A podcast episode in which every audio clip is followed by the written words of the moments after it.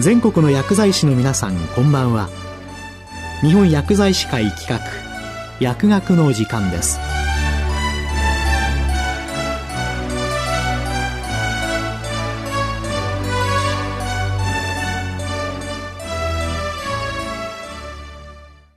今日は学薬アワー2019年度全国学校保健調査集計結果報告について日本薬剤師会理事、清水剛さんにお話しいただきます。この放送は電話収録にてお送りします。こんばんは。日本薬剤師会学校薬剤師部会の清水剛です。今日は2019年度全国学校保健調査の結果の一部を速報値として報告させていただきます。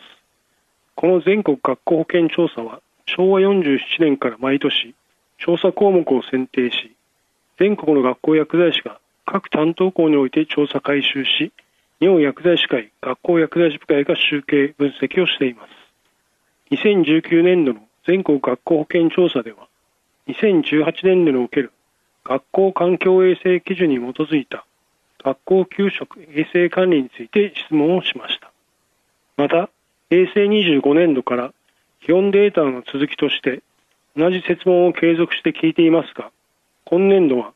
環境衛生検査の実施状況についてを新たに追加しました。本調査の調査対象は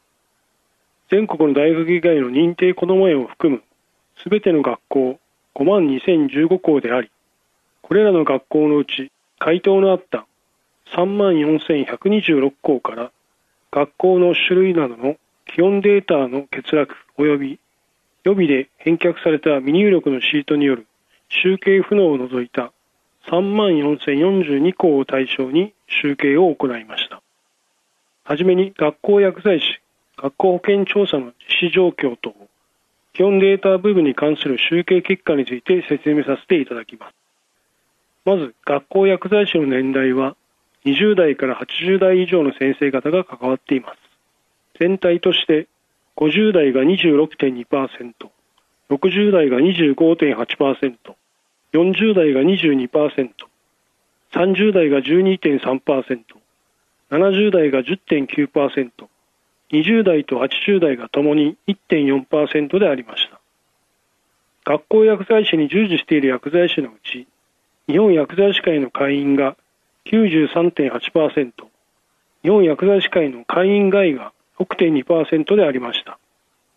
次に、学校環境衛生基準が平成30年4月1日から一部改正されたことを知っている88.6%、知らなかった11.4%でありました。学校種別では知っているで高かったのは特別支援学校91.8%、定時制高等学校91.7%、高等専門学校90.9%、知らなかったで高かったのは義務教育学校17.3%、幼稚園14.9%、中等教育学校12.1%でありました。今回の調査で学校関係者を含めて多くの方が全員認識できたのではないかと思いますが、周囲の方にぜひとも周知をお願いしたいです。学校環境衛生検査の実施状況の説問については、学校環境衛生基準に定められたすべての項目を実施した34.2%、一部実施しなかった項目がある。63.5%、合わせると97.7%が実施しており、0.1%微増という結果となりました。また、全く実施していないの理由と内訳として、器具が足りない。36.7%、予算が足りない。18.7%、計画がなかった。58.2%、時間の都合がつかなかった。12.4%でありました。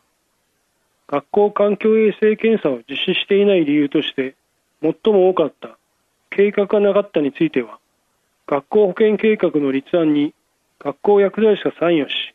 計画に記載していくようにすることが大切であります。また、器具が足りないについては、学校保健安全法第4条及び第6条第2項の規定を踏まえまして、学校の設置者に検査器具の整備を求めていく必要があると思われます。また、学校への出校日数は何日ですかの設問に対しては、12日以上15.1%、11から8日20.5%、7日から4日42.2%、3日から1日21.1%、0日1.1%でありました。出向目的についての設問では、定期検査98.8%、臨時検査10.8%、学校保健委員会への参画38.4%、保健教育に関する講話、講演及び支援28.9%でありました。学校保健委員会は、環境衛生の正しい知識の普及や、学校職員及び関連団体などの連携に不可欠なので、できるだけ自分で時間を作って調整して参加してほしいと思います。以上が2019年度調査における基本データに関する集計概要でした。次に2019年度において学校保健調査に関連し、義務教育小学校における学校給食について行った調査について報告いたします。義務教育小学校において学校給食を行っている94.5%でありました。その内訳は小学校98.2%、中学校87.6%、義務教育学校94.3%、中等教育学校63.3%、特別支援学校88.9%でした。その提供方法は、単独調理場41.9%、共同調理場41.5%、外部委託調理場16.6%で、ほぼ共同調理場と単独調理場が全国的にほぼ同じ割合になっていました。2019年度に学校または学校の設置者から定期検査に協力するように依頼があったかのとについては、ありました。47.5%。その中で引き受けました。98.6%。引き受けなかった1.4%でした。引き受けなかった理由として、都合が合わなかった。37.8%と一番高く、検査を行う自信がなかったため2.8%、その他59.4%でありました。2019年度に定期検査を行った回数は3回、51.9%が一番高く、2回、12.6%、1回、35.5%の順番でありました。定期検査結果報告書の書式は、学校薬剤師会が作成したもの47.6%が一番高く、文部科学省定期及び日常の衛生検査の点検表34.6%、教育委員会が作成したもの15%、学校薬剤師が個人で作成したもの1%の順であり、文部科学省定期及び日常の衛生検査の点検表に相当するものを使用した場合は、第1票67.3%、第2票。67.6%、第3票。61.4%、第4票。53.3%でありました。定期検査の実施期間については、調理終了後に行ったのが一番高く50%で、調理中。19.4%、配膳前。15.6%、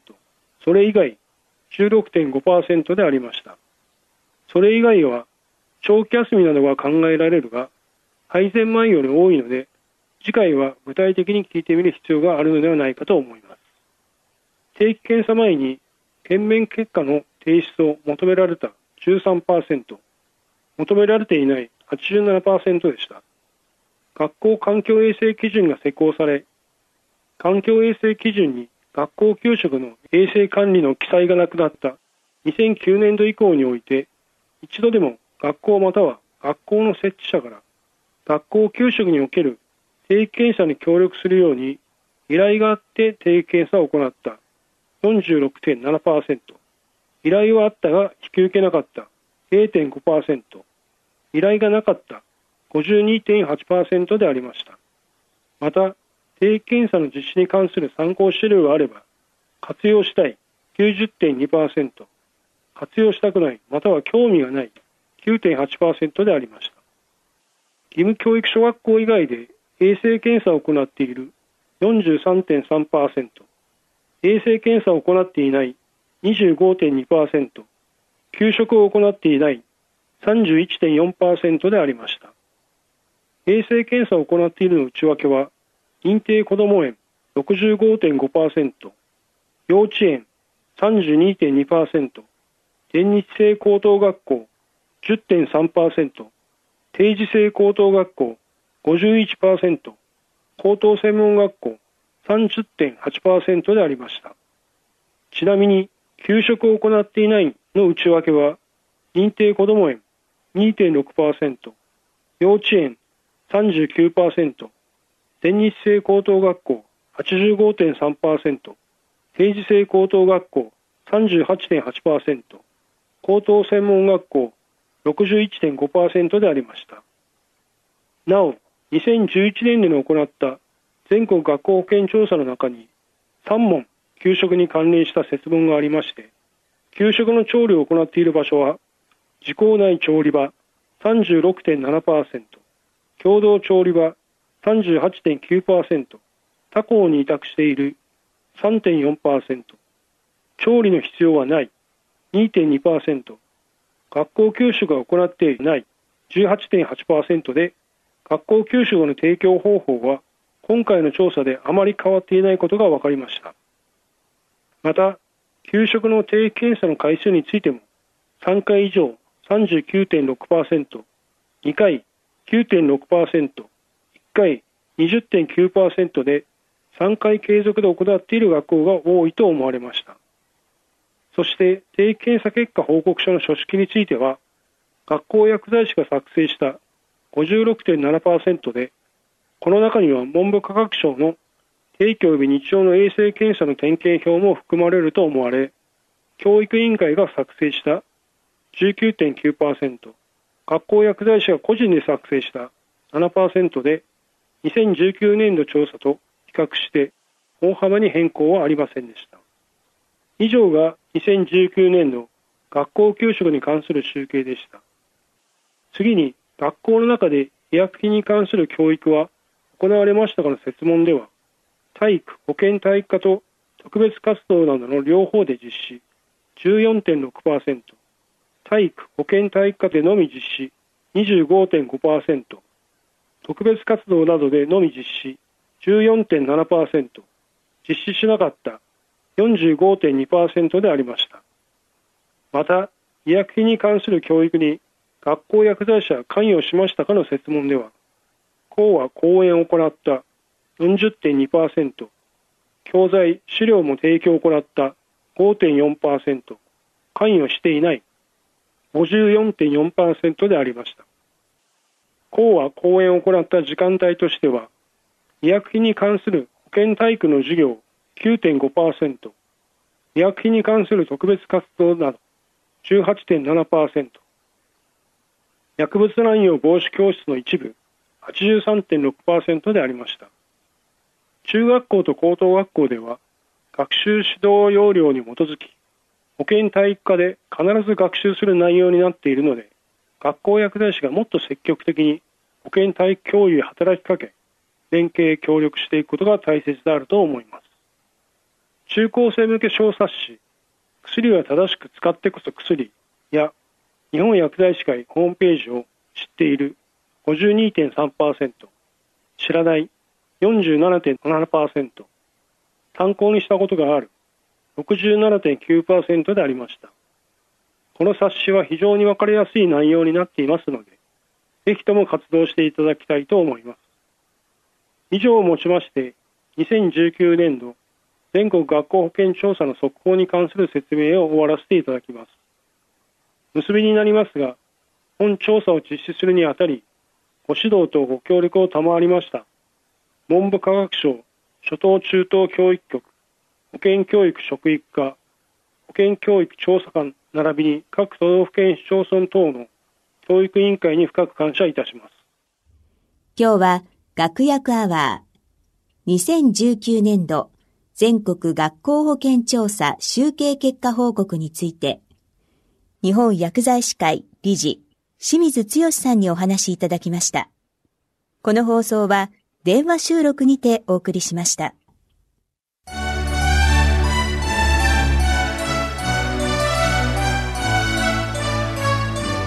本薬剤師会企画